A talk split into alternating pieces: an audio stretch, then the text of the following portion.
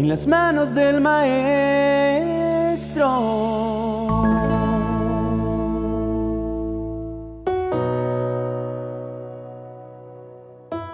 Cuando era niño, me gustaba que llegara la noche, porque después de cenar venía mi parte favorita del día. Mi padre me sentaba en sus piernas, me rodeaba con sus fuertes brazos y tomaba un libro que me leía noche a noche. Él es un hombre sencillo, con escasa educación, pero con un corazón que ama a Dios por encima de cualquier cosa. Una noche de tantas, me leyó la historia del genio y la lámpara, que frotada por el que la hallaba, le concedía la oportunidad de pedir hasta tres deseos, sin importar lo que fuera. Era posible obtener lo que querían. Me llamó la atención que al hallar la lámpara y frotarla para liberar al genio que estaba contenido dentro, de inmediato el genio pasaba a ser su esclavo y por ende tenía la obligación de cumplir sus tres deseos. Hoy que soy un adulto, me doy cuenta que hay varias similitudes con mi propia vida. Yo estaba preso en un mundo reducido como el tamaño de una lámpara y no sabía mucho del mundo exterior. Mi visión de la vida espiritual era apenas la que mi reducido conocimiento me daba para entender y en ello me hallaba limitado. Pero Jesús vino a mi vida para sacarme de ese ambiente cerrado y darme la oportunidad de abrir mi mente a las grandes cosas que había fuera de mi pequeña lámpara. Ahora Él es mi amo y yo soy su esclavo, como lo expresó Pablo en su carta a los Romanos capítulo 1, verso 1, identificándose a sí mismo yo, Pablo, esclavo de Cristo Jesús, y elegido por Dios para ser apóstol y enviado a predicar su buena noticia, escribo esta carta. Tengo un amo, pero no un amo cualquiera, sino uno que me conoce perfectamente y no me pide nada que Él no me haya dado primero. Sus deseos están dentro de mis posibilidades porque Él ya se puso en mis zapatos y me dejó su ejemplo para demostrar que es posible hacerlo. Hay tres pedidos que me han hecho y que aunque me parezcan difíciles de cumplir, no son imposibles de llevar a cabo. En la primera carta a los tesanonicenses capítulo 5, verso 16, me los aclara. Estén siempre contentos. Oren en todo momento. Den gracias a Dios en cualquier circunstancia.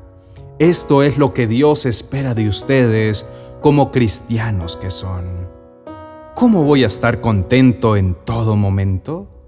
Me pregunté la primera vez que lo leí.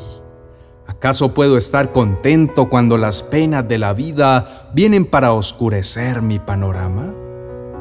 ¿Cómo voy a estar contento cuando la enfermedad toca a mi puerta o cuando mis hijos sufren por la razón que sea? ¿Cómo estar contento cuando mi economía no avanza y soy víctima de injusticias? La respuesta me la dio el verso 10 del capítulo 61 del libro de Isaías. Me llené de alegría en el Señor mi Dios pues Él me vistió con ropa de salvación y me envolvió en un manto de justicia. Soy como un novio vestido para su boda o una novia con sus joyas. Entendí que la fuente de donde proviene mi alegría es inagotable. Dios es quien la provee. Es gracias a su presencia en mi vida que puedo sentirme contento. Mi dicha procede de contar con Él para todo y de reconocer que su amor está dispuesto a entregarme a su justo tiempo todo lo que preciso. Contento porque estoy cubierto con ropa de salvación. Dios me salvó, me salva y me seguirá salvando. Me salvó de mi pecado, de la condenación que me esperaba me salva de toda circunstancia adversa que se levanta en mi contra y me salvará todas las veces que sea necesario. Su amor y cobertura no es para un momento y después ya no. Él está disponible para venir en mi ayuda en cualquier momento del día y durante toda mi vida. Estoy rodeado de un manto de justicia. Ya no hay señalamientos válidos en mi contra. Lo que ayer fui, ya no soy hoy. Estoy en un proceso continuo de transformación para bien. Eso debe mantenerme contento aún en medio de cualquier circunstancia. El segundo de sus pedidos es que ore en todo momento que en el momento en que esté feliz recuerde hablar con Él y reconozca que es gracias a su intervención que lo estoy viviendo. Pero en el momento en que esté triste, también lo haga, sabiendo que Él está cercano para secar mis lágrimas y dar consuelo a mi corazón. Pareciera un asunto difícil de cumplir, ese de orar en todo momento, porque yo pensaba que Dios, que lo sabe todo, no necesitaba que yo estuviera contándole lo que, de hecho, él ya sabía. Pero entendí que yo oro no apenas para decirle a Dios qué es lo que yo quiero que Él haga, sino para que yo pueda saber qué es lo que Él quiere que haga yo. En ese orden de ideas, diré que orar me resulta mucho más sencillo de hacer. Yo no me las sé todas, ni mis métodos son lo mejor pero los de Dios sí. Él conoce todas las respuestas, tiene todas las soluciones, sabe el futuro, conoce las intenciones. ¿Cómo podría encontrar una mejor fuente de información y ayuda que esa? Oro en todo momento, porque todo momento es propicio para hacerlo, porque deseo mantener una relación estrecha y de camaradería con Él. Y el tercer y último pedido, den gracias a Dios en cualquier circunstancia. Un corazón agradecido es un corazón que ha entendido lo inmerecido de todo lo recibido. Si recapitulamos lo dicho y hacemos una comparación entre mi estado antiguo y el actual, hay demasiado que agradecer. Estaba limitado y encerrado en mi antigua vida, pero Jesús vino a mí. Con su amor me sacó de allí, me liberó y me hizo su esclavo. Pero esclavo por amor, no por obligación. Abrió mi entendimiento y me hizo comprender las grandes maravillas que había preparado para mí. Me limpió de mi maldad y me hizo justo me liberó del peso de la culpa y quitó la angustia de la condenación. Cambió mis harapos por vestiduras limpias, dignas, y le dio propósito a mi vida. Me vistió para una celebración con el mejor traje, un traje de boda que indica que hemos comprometido nuestras vidas para siempre. Él para amarme sin medida y darme todo lo que necesito y yo para servirle agradecido y feliz. Hoy esos tres pedidos ya no se me hacen difíciles de cumplir, porque tengo la certeza de que no hay nada que pueda ser obstáculo que me impida llevarlos a cabo. Vivo contento, sabiendo que esta es una existencia pasajera, pero fue el escenario conveniente que me permitió conocer a Cristo que es mi más grande tesoro, el amor de mi vida, mi compañero, mi amigo, mi rey, mi Dios y mi amo.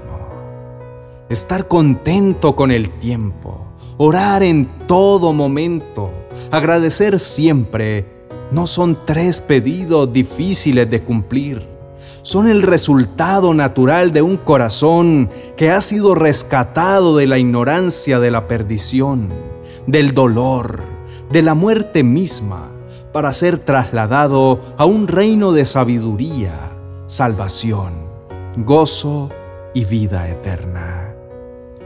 Oramos en todo momento porque en todo momento es necesaria la dirección de Dios, quien es la verdad absoluta el método cierto, el amor total y el poder preciso para hallar las respuestas perfectas. Oremos juntos diciendo, Señor y Rey, te damos infinitas gracias por darnos la oportunidad de venir delante de ti para adorarte y para reconocer que tú eres Dios sobre toda la tierra. Tú construiste todo lo que nos rodea para darnos el bienestar que desde siempre has querido ofrecernos. Te alabamos porque no hay nada que tú esperes de nosotros que no hayas hecho o entregado primero. Tu deseo es que podamos aprender a buscar, a escuchar y a seguir tu instrucción para todo lo que hacemos a diario que nos sintamos contentos en medio de cualquier circunstancia que pueda presentarse en nuestras vidas, sabiendo que tú nos llevarás de la mano en medio de la adversidad para fortalecernos y de la mano en medio de la prosperidad para que no se desvíe nuestro corazón. Que seamos agradecidos por todo lo que vivimos y enfrentamos, porque las crisis vienen para mostrarnos lo que hemos aprendido y lo que nos hace falta aprender, así como para desarrollar nuestro carácter de la manera adecuada, para convertirnos en personas fuertes, maduras, firmes y semejantes al carácter de Cristo. Señor, tú no nos has pedido imposibles, sino demostraciones sencillas de nuestra confianza en ti y actitudes que reflejen nuestro sincero agradecimiento por todo lo que hemos recibido de tu parte. Gracias por amarnos sin medida, por habernos sacado de ese pequeño y estrecho mundo de oscuridad y trasladarnos a tu reino de luz, bendición y vida. Nosotros queremos agradarte, queremos ser buenos hijos, buenos creyentes, buenos servidores, de modo que también seamos el motivo de tu alegría, Señor. Te adoramos y bendecimos tu santo nombre, porque solo tú eres digno de ser alabado. En Jesucristo, nuestro amo y Señor. Amén y amén.